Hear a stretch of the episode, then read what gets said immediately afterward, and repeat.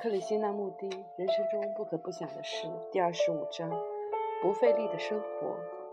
如果我们每个人都能了解奋斗以及冲突所带来的问题，那么我们就能毫不费力的快乐的生活。你有没有怀疑过，为什么人长大以后就失去了生命中所有的喜悦？目前你们这些年轻人都还算蛮快乐的，你们有你们的小问题，还用担心考，还要担心考试。但是除了这些问题之外，你们的生活还是有某些喜悦的，不是吗？你们自然而然十分容易地接受了生命，你们用轻松的、快乐的态度来看待事物。但是等到长大以后，我们似乎就失去了这种超然于世俗之外的、具有更深含义的喜悦。为什么我们大部分人进入所谓的成熟期之后，反而变得呆滞，对喜悦？美、蓝天及大地都不再敏感了。你知道，当一个人扪心自问这些问题时，许多种解释都会浮上心头。其中有个解释就是，我们都太关心自己了。我们努力变成某某人物，奋力得到并维持某种地位。我们有下一代以及其他的责任，我们必须赚钱。所有这些外在事物很快就让我们喘不过气来，使我们失去了生活的喜悦。你看看周遭那些年长的面孔，你看他们有多少哀伤，多么操劳过度而不健康，他们是多么退缩冷漠，有时候甚至有点神经质，一点笑容也没有。你难道没有问过自己为什么吗？即使我们问自己为什么，大部分人似乎得到一个解释以后也就满足了。昨天黄昏时分，我看见一艘满帆的船在西风的吹送下逆流而上。那是一艘大船，载满了新柴，驶向城镇。太阳正在西下，这艘背对着天空的船真是出奇的美。船夫只是轻轻地掌舵，一点也没费力，因为西风正在努力。同样的，如果我们每个人都能了解奋斗以及冲突所带来的问题，那么我们就能毫不费力地快乐地生活，脸上还带着微笑。我想，就是这种费力的态度毁了我们。使我们几乎每分每秒都在奋斗中。如果你观察身边年长的人，你会发现他们的生活是由一连串的和自己、和配偶、和邻居、和社会的征战所组成的。这永不休止的征战把能量耗尽了。一个喜悦的、真正快乐的人是不费力生活的人。这不代表你是停滞的、呆板的、愚笨的。相反，只有那些非常有智慧的人，才能真正从辛苦和奋斗中解脱。但是你知道，我们一听见这种自在的、不费力的境界，我们就很想变成那个样子。我们也想达到那种不再辛苦与冲突的境界，因此我们反而把它变成自己的目标、理想。然后我们又再度被努力、奋斗所局限。奋斗的目标有很多种，但是奋斗的本质都是相同的。一个人可能为了改革社会，为了寻找神，为了制造和配偶、邻居之间更好的关系而奋斗，或坐在恒河边上膜拜上师，这一切都是努力与奋斗。所以，奋斗的目标并不重要，重要的是了解奋斗的本质是什么。我们的心有没有可能随时都自在，完全没有挣扎？不仅仅是偶尔感觉自在就算了。如果能够达到这种境界，我们就能进入不再与人比高低的喜乐状态。我们的困难就在于自己常觉得不如别人，因此就去奋力，就要奋力去变成某某人物，或是努力克服各种自相矛盾的欲望。但是，请不要解释为什么人的心中充满了挣扎，因为每个能思考的人都知道挣扎的原因在哪里，不外乎就是嫉妒、贪婪、野心和竞争。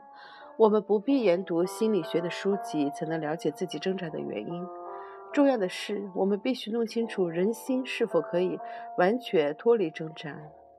当我们挣扎时，起因总是来自真实的自己和期望中的自己之间的冲突。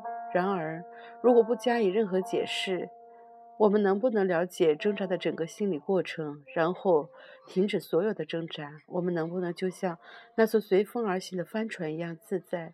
如果我们努力去达到没有挣扎的状态，这种行动的本身就是一种挣扎，所以这种警戒就永远无法达到了。但是，如果你在每一刹那都觉察到自己的心如何陷入永不休止的挣扎，如果你只是觉察而不去修正它，也不强迫自己的心达到所谓的平衡的状态，你就会发现自己的心自然而然就停止挣扎了。在这种状态下，你的心就能学着到很多东西。这时，学习就不只是收集资料而已了，因为你已经超越了心智的范畴。而发泄到不可思议的至宝，这样的心才是充满喜悦的。观察自心，你会发现从早到晚心中如何充满了挣扎，你的能量都在这种挣扎中浪费了。如果你只解释自己挣扎的原因，你会迷失在解释中，你的挣扎还是不能停止。然而，如果你非常安静地观察自己的心，不加以任何解释。如果你只是让你的心觉察他自己的挣扎，你很快就会发现你已经进入了完全没有挣扎的境界。你所拥有的是，就是不可思议的警醒。在这种警醒的状态中，是没有高低之分的，没有大人物、小人物之分，也没有上师弟子之分。所有的不合理都消失了，因为你的心已经完全觉醒。一个完全觉醒的心，就是喜悦的。我想做一件事，试了好多次都不成功。我是应该放弃努力，还是应该坚持下去呢？成功就是要达到某种特定的目标，而我们都崇拜成就，不是吗？一个穷孩子长大以后变成了百百万富翁，或是一个平凡的学生变成了政府首长，大家都为他鼓掌喝彩，倍加肯定。每个男孩和女孩都希望得到某种成就，然而，到底有没有成就这个这样东西？还是它只是人类追求的一个观念而已，因为你即使达到目标，永远都还有一个更远的目标在前面等待你去完成。只要你追求任何方面的成就，你就不可避免地陷入奋斗和冲突之中，不是吗？即使你达到了自己预定的目标，你还是得得不到休息，因为你想要爬得更高，得到更多，你明白吗？追求成功是一种求取更多的欲望。而一个不停的要求更多的心，就是没有智慧的心，它是平庸的、愚笨的，因为这种要求更多的欲望，暗示着你已经堕落了社会的模式，落入了不断的挣扎中。什么是满足？什么是不满足呢？不满足就是努力求取更多的心态，满足就是停止这种挣扎。但是如果你不明白这整个要求更多的心理过程，你是不会得到满足的。比如你考试不及格，你就必须再考一次，不是吗？不论如何，考试都是十分不幸的事情，因为它没有任何的意义，也不能显示你真正的智慧。大体来说，考试只是记忆力的把戏，或许是运气，但是你还是得努力的通过考试。如果不成功，就得继续努力。对我们大部分人来说，日常生活也是同样的过程。我们都在努力追求某种某些东西，我们从不停下来问问自己，到底我们所追求的东西有没有价值？我们从来不问自己，它是否值得我们这么费力？所以，我们到现在都没有发现它是不值得的。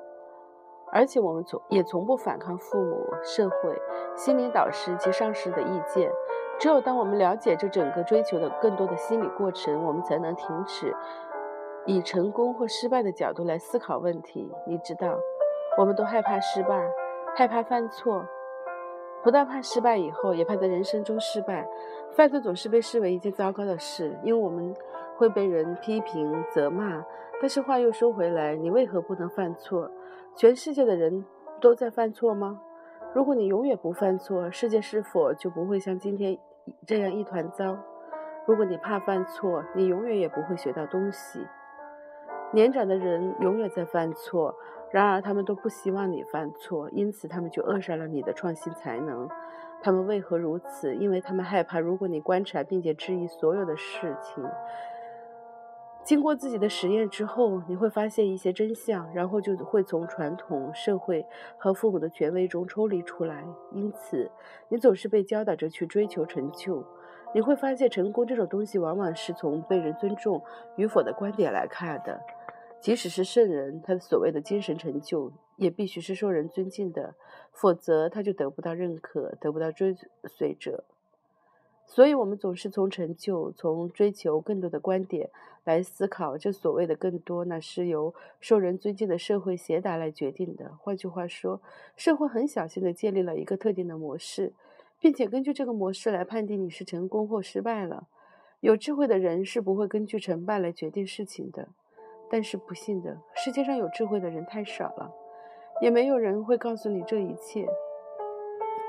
有智慧的人真正关心的是看见真相以及了解问题，而不是从成功或失败的角度来思考的。只有在我们并不是真的爱自己所做的事情时，我们才会以成功或失败的观点来考虑事情。有人问：人为什么基本上都是自私的？我们可能尽量在行动上做到不自私，但是当事情牵涉自己的利益时，我们就会变得以自我为中心，而且漠视别人的利益。我想，我们不应该以自私或者不自私来形容自己，这点非常重要，因为用字对人心有极大的影响力。当你骂一个人自私时，他似乎就被盖棺论定了；称一个人为教授，你接近他时，心中就有不同的感受；称一个人为圣人，他的四周立刻就出现了光环。你观察自己的反应，你会发现以下的字眼，比如律师、商人、州长、仆人、爱、上帝等等。他们对你的人和精神系统都有奇特的效果。某个代表特殊职务的名称会唤起某种阶级意识，因此，我们首先要做的事就是去除这种将字眼与感觉联系在一起的下意识习惯。你的心对“自私”这个字眼已经先入为主地认为它代表的是非常错误、非常不高超的情景。你一旦开始对任何人事有了这种感想，你的心就盖棺定论定了。所以你问我为什么人基本上都是自私的，这其中已经含藏着盖棺论定的意味。你必须能够觉察到某些字眼会造成你的神经上、情绪上或思想上的赞同或非难。比如，你声称自己是个善妒的人，你很快就阻绝了进一步的探索。你已经停止去深入研究善妒的整个心理过程。同样的，有许多人说他们努力发扬兄弟爱，但是他们所做的每件事都在违背兄弟爱。他们并没有认清这个事实，因为“兄弟”这个字眼使他们感觉有意义，因此他们已经被这个字眼说服。他们不再进一步去了解兄弟爱，所以不论这字眼引起在何种的情绪及神经上的反应。他们都不再做进一步的探索，因此也就永远找不到真相了。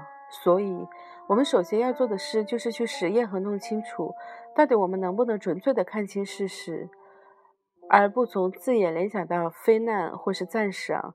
如果你能看到事实，没有任何非难或赞同的感觉，你就会发现，在这种观察之下，你的心与事实之间的障碍就去除了。你观察看看自己是如何去接近人们心目中的大人物的，你会发现，大人物的这个字眼已经影响了你，因为报章书籍以及大人物的跟随者都说他是个了不起的人，于是你就接受了这个看法，或者你会持完全相反的看法，然后说多蠢啊，他根本就不是什么大人物。然而，如果你能远离所有外界的影响，只是纯粹的看着事实，你就会得到完全不同的观点。同样的，乡下人这个字眼所引起的贫穷、肮脏、卑微以及其他联想，已经影响了你的想法。但是，如果你的心不受任何影响，你不非难也不赞同，只是看着、观察着，那么你就不会再以自我为中心，也不会再有自私以及如何变得不自私这类的问题了。一个人从生到死，为何总是希望被别人爱？如果他得不到这份爱，为何他就无法像其他人那样的泰然自若和充满信心？你认为其他人是充满信心的吗？他们也许是在自我炫耀、装模作样，但是你会发现，这种演出的背后，他们其实是空虚、无聊而平庸的。他们根本没有真正的信心。人为什么希望被爱？你难道不希望被父母、老师、朋友爱吗？如果你是成年人，你希望被妻子、丈夫、孩子，或是你的上司关爱。人为什么总是永无休止的渴望被爱？请仔细听我的话，你希望被爱，因为你的心中没有爱。你的心中一旦有了爱，你希望被爱的渴望就停止了，你就不再需要别人来爱你了。只要你还需要别人来爱你，你的心中就是没有爱的。如果你的心中没有爱，你就是丑陋的、残忍的。那么你又为什么应该被爱呢？没有了爱，你就是行尸走肉。当一个行尸走肉的人要求被爱的时候，他还是将死的。反之，如果你的心中充满了爱，你永远也不会要求被爱，你永远不会拿着乞丐的钵去请求别人填满。只有空虚的人才要求别人来填满自己，而一颗空虚的心是永远无法以追随上师或其他上百种的寻求爱的方式来填满的。成年人为什么偷东西？你难道没有偷过东西吗？你难道没有听说过小男孩从其他小男孩那里拿了自己想要的东西吗？在人生中也是如此。不论我们年轻或年长，我们其实都差不多，只是年长的人做的比较狡猾一点罢了。他们用一大堆好听的说辞来掩饰，他们要财富，要权力，要地位，他们以心照不宣、图谋和哲理的方式来得到他们想要的。他们也偷。但是不称为偷，因为偷已经被换成令人尊敬的字眼了。然而，我们为什么要偷东西？首先，因为目前的社会是组织化的，因此他把许多人的生活必需品都剥夺了。某些下层社会的民众没有足够的食物、衣服及容身之处，所以他们就只好自己解决问题了。此外，还有些人不是因为食物不足而偷。而是因为他们是反社会的人，对这些人而言，偷东西已经变成一种游戏，一种刺激。这代表着这些人没有受过真正的教育。真正的教育是要了解生命的意义，而不是通过考试而已。世上还有一种高层次的偷窃，就是偷别人的想法和知识。当我们追求任何形式的更多时，我们很显然就是偷在偷窃。我们为何永远在要求、乞讨？